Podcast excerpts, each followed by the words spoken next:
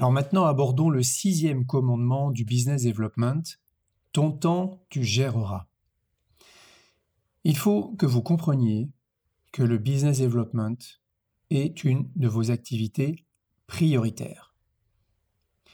Le business development demande du temps et de la discipline, vous l'aurez compris.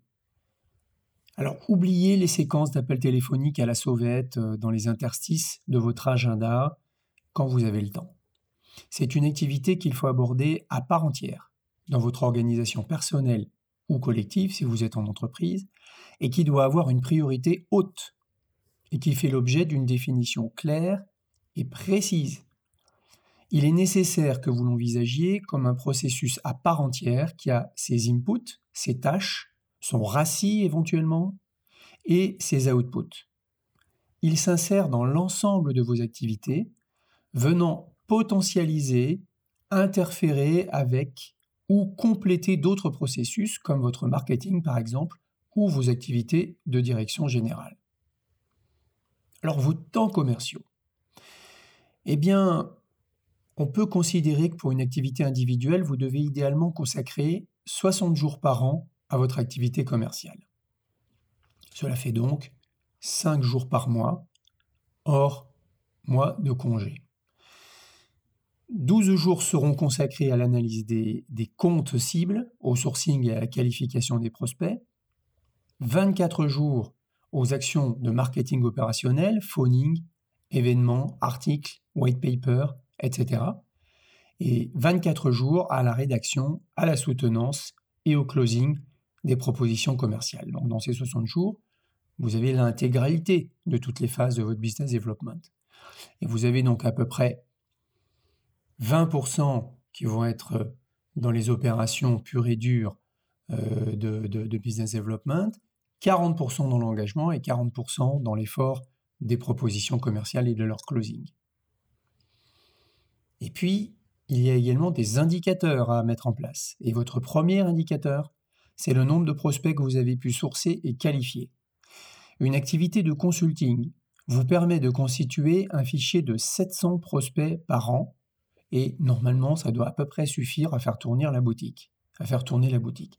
Les taux indiqués sont les indicateurs de performance opérationnelle pour espérer vendre une affaire pour 100 prospects. Alors quels sont-ils? Eh bien, nous avons développé une formule qui s'appelle la formule Rashomon. Eh bien, pour 700 à 1000 prospects euh, effectifs de prospects global, eh bien, on peut considérer que vous allez prendre 10% de rendez-vous. Là, vous serez euh, relativement performant. Mais évidemment, une prise de rendez-vous, il y a un défi pour augmenter ce taux jusqu'à plus de 50, voire entre 70 et 100%, c'est possible. Ensuite, vous avez le taux de référol qui va jouer, c'est-à-dire les gens vont vous permettre d'accéder à d'autres personnes que vous aurez vous-même sourcées, mais vous prendrez des raccourcis parce qu'on vous recommandera, soit dans votre réseau, soit dans les gens que vous allez rencontrer dans vos prospects. Ensuite, vous allez détecter des affaires. Si on considère une 25% euh, de taux d'affaires détectés, Normalement, vous devriez être au-delà si vous avez bien qualifié vos interlocuteurs.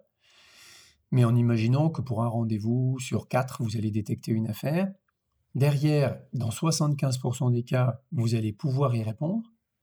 Il y a toujours 25% des cas où on ne peut pas, parce qu'on n'a pas le temps, qu'on n'a pas la ressource. Et puis enfin, vous allez avoir un taux de win rate, un taux de gain et de closing qui sera au minimum si vous avez bien fait votre travail, de 50%. Eh bien, on peut donc espérer avec ces taux indiqués, qui sont des indicateurs de performance opérationnelle, on va dire, assez classiques et qui ne sont pas exceptionnels, pour espérer vendre une affaire pour 100 prospects. Donc pour une activité de consulting, ça peut représenter au minimum, selon votre panier moyen de mission et selon le nombre de consultants qui travaillent avec vous, entre 70 000 et 500 000 euros de chiffre d'affaires annuel. Ce qui va être très important, ça sera d'évaluer vos bonnes pratiques à chaque étape de cette formule. Vous devrez adapter la formule pour votre propre activité, selon notamment vos disponibilités réelles, et dont vous pourrez disposer au sein de votre organisation, hein, ou qui sont parfois contraintes collectivement si vous êtes en entreprise. Mais ce qui est important, c'est de savoir mesurer ses performances et d'adapter ses tactiques pour gagner en efficacité au fil du temps et ainsi vendre davantage avec un effort moindre et qui sera mieux maîtrisé.